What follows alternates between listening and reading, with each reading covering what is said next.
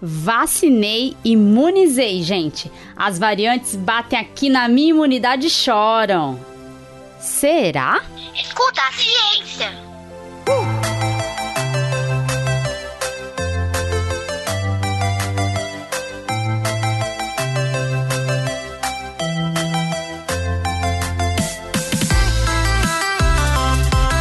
Olá, eu sou a professora Letícia Sarturi. Sou mestre em imunologia e doutora em biociências e fisiopatologia. Nesse episódio, vamos falar sobre a imunidade gerada pelas vacinas e o escape imune que as mutações do vírus podem provocar. Eu nem preciso tomar vacina porque já tive Covid e na minha sorologia tem anticorpos contra o vírus. Se a vacina não te dá uma grande quantidade de anticorpos, ela não serve para nada. Veja só você, são as vacinas que estão provocando o aparecimento de novas variantes. Se essas vacinas que estão aí não funcionarem contra as variantes, pra que, que eu vou tomar isso? Escuta a ciência. Tantas dúvidas sobre as vacinas assombram a cabeça de muitas pessoas. Algumas dessas dúvidas são plantadas por pessoas mal intencionadas, que desejam provocar um caos maior ainda. São os fabricantes de fake news os grandes responsáveis por plantar essas dúvidas na sua cabecinha. Inclusive, toda essa desconfiança do povo em relação à ciência tem sido cada vez maior justamente por causa das fake news. Mas eu venho aqui para te tranquilizar e te encher de confiança na ciência. Afinal, se conhecemos tanto hoje sobre a doença e conseguimos ter vacinas disponíveis em tão pouco tempo, isso se deve ao empenho da ciência. Confia na ciência. Confia mais em mim, descansa mais em mim, aguarde mais em mim. Antes da gente falar sobre as variantes, é importante a gente relembrar um pouco sobre imunidade e as vacinas a imunidade gerada pelas vacinas contra a Covid-19 não trabalha de maneira diferente de outras vacinas. O sistema imune é um conjunto de células e moléculas que ajudam o organismo a reconhecer a presença de moléculas estranhas e assim nos protegem contra o que é nocivo ao organismo. Por isso, quando entrar a vacininha toda bonitinha aí no seu bracinho, a primeira coisa que vai acontecer é o reconhecimento das moléculas que vem dentro da vacina. Isso inclui o reconhecimento de moléculas virais e também dos adjuvantes que vêm na vacina. Isso porque muitos adjuvantes que estão nas vacinas se ligam aos receptores das células do sistema imune e ativam essas células, garantindo uma amplificação da resposta imune à vacina. Isso acontece em todas as vacinas. Já a forma de induzir a resposta imune pode variar um pouco de acordo com os diferentes tipos de vacinas. Aí varia.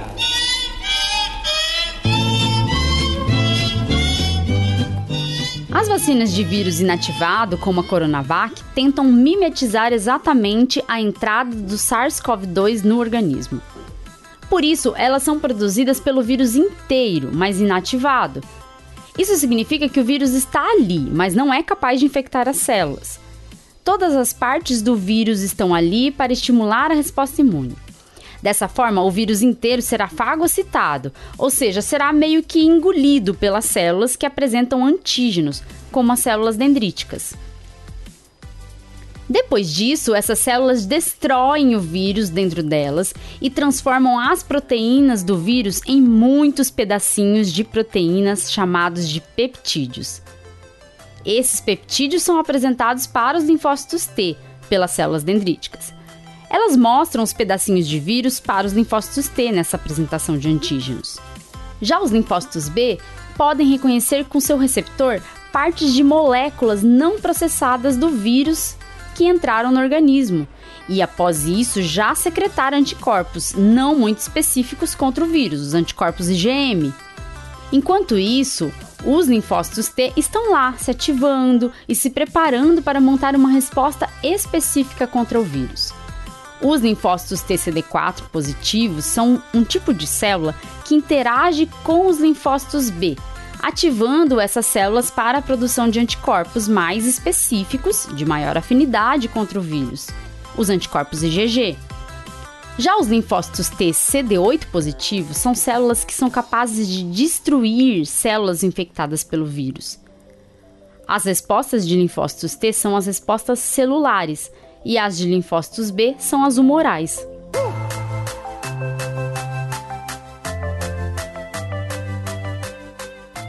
É claro que a resposta imune celular dos linfócitos T acabam envolvendo outras células também, e a resposta imune humoral dos linfócitos B acabam envolvendo anticorpos para várias partes do vírus, e anticorpos com diferentes funções, alguns neutralizantes e outros opsonizantes. Quando esses linfócitos responsáveis pela resposta imune à vacina se ativam, eles guardam exemplares dessas células que responderam à vacina para que futuramente, se você tiver contato com o vírus, a resposta imune já esteja pronta e te proteja ou de se infectar ou de a infecção, quando instalada, progredir.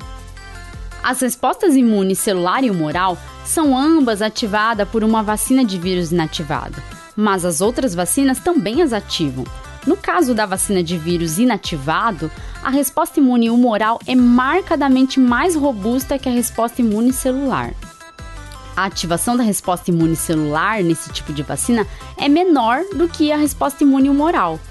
Isso quer dizer que esse tipo de vacina tem como foco estimular o organismo na produção de anticorpos. Escuta ciência.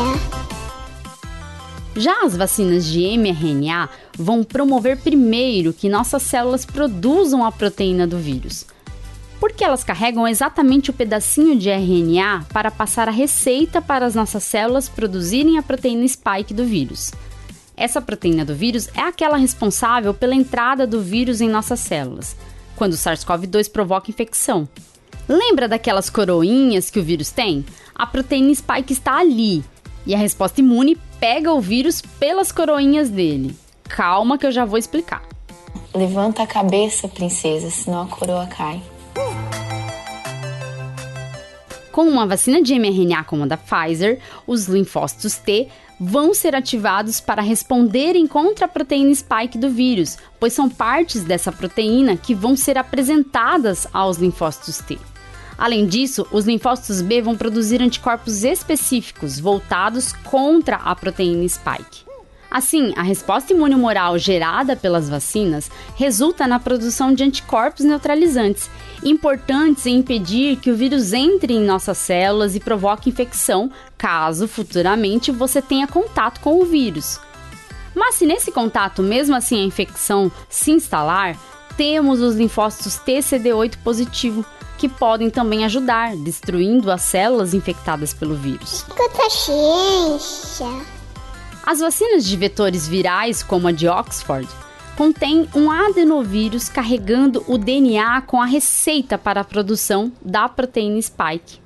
O adenovírus entra nas nossas células e faz com que nossas células produzam a proteína spike para ser apresentada também aos linfócitos T e induzir as respostas imunes celular e humoral específicas contra a proteína spike. Mas fique tranquilo, fique tranquila, que o adenovírus que carrega esse material genético não provoca nenhuma infecção em humanos. Ele só ajuda a carregar o material genético e otimizar a indução da resposta imune. Quando imunizado por qualquer tecnologia dessas vacinas, você terá anticorpos neutralizantes que são responsáveis por impedir que o vírus entre nas nossas células e provoque infecção. Você também terá resposta imune celular, porém, em alguns casos, como na vacina Coronavac, a resposta imune celular é menos pronunciada. Mas não se preocupe, porque a Coronavac, além de induzir seu corpo a produzir anticorpos neutralizantes, induz também anticorpos opsonizantes. Os anticorpos opsonizantes produzidos pelas vacinas também são importantes, pois eles ajudam as células do sistema imune, como os macrófagos, a fagocitarem as partículas de vírus. Esses anticorpos marcam o vírus para o macrófago saber o que fagocitar. Lembrando que essa fagocitose faz com que o vírus seja destruído dentro do macrófago. Essa é mais uma das formas que a resposta imune encontra de impedir o vírus de progredir com a infecção.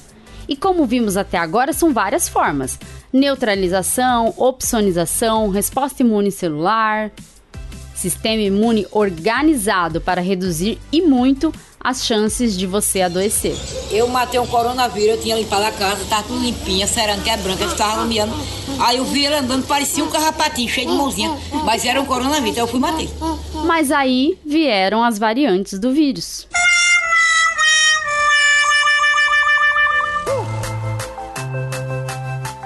É comum o vírus fazerem mutação, especialmente neste cenário de alta taxa de transmissão. A mutação ocorre por erros durante a replicação do vírus. Por isso, quanto mais o vírus se transmite, mais ele se replica e mais chance temos de ocorrerem mutações. Com a mutação do material genético, as proteínas produzidas pelo vírus acabam sofrendo alterações também. O descontrole que está ocorrendo no Brasil propicia a geração de mais e mais mutações, tanto que só nessa semana conhecemos outras duas novas variantes brasileiras, N10 e P4. É, gente, o Brasil virou um laboratório de geração de novas variantes. As mutações preocupantes são aquelas que atingem a proteína spike e que podem conferir maior transmissibilidade ao vírus e também um escape da resposta imune. A variante P1, que apresenta essas características, é brasileira. É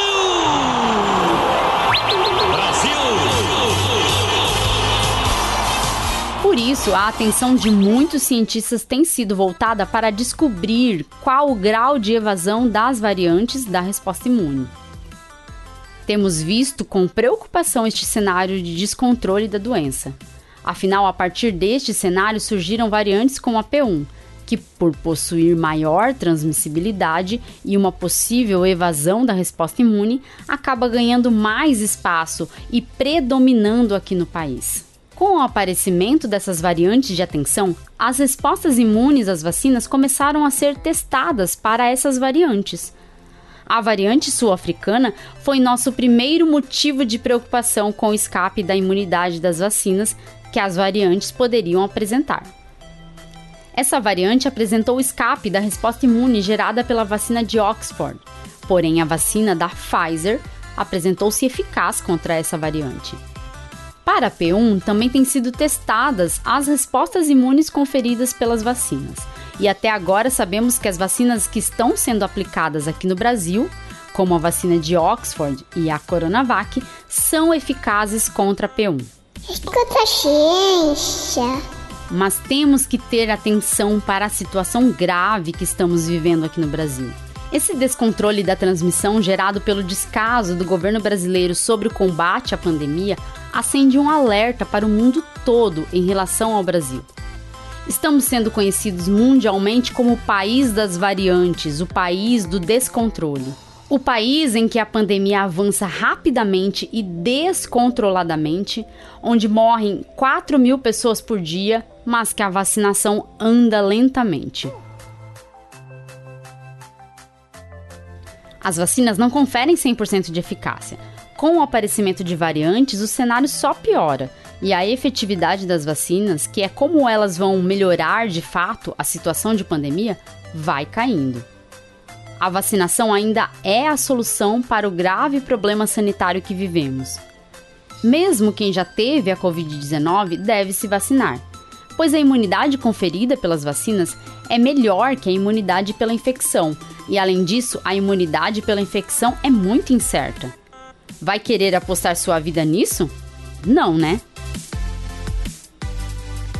Por isso, temos que confiar na ciência, seguir as recomendações dos cientistas e continuar se cuidando. Quando chegar a sua vez, se vacine. Enquanto isso, fique em casa se puder. Use máscaras adequadas sempre que sair de casa. E escuta a ciência. Tchau, tchau e até o próximo episódio.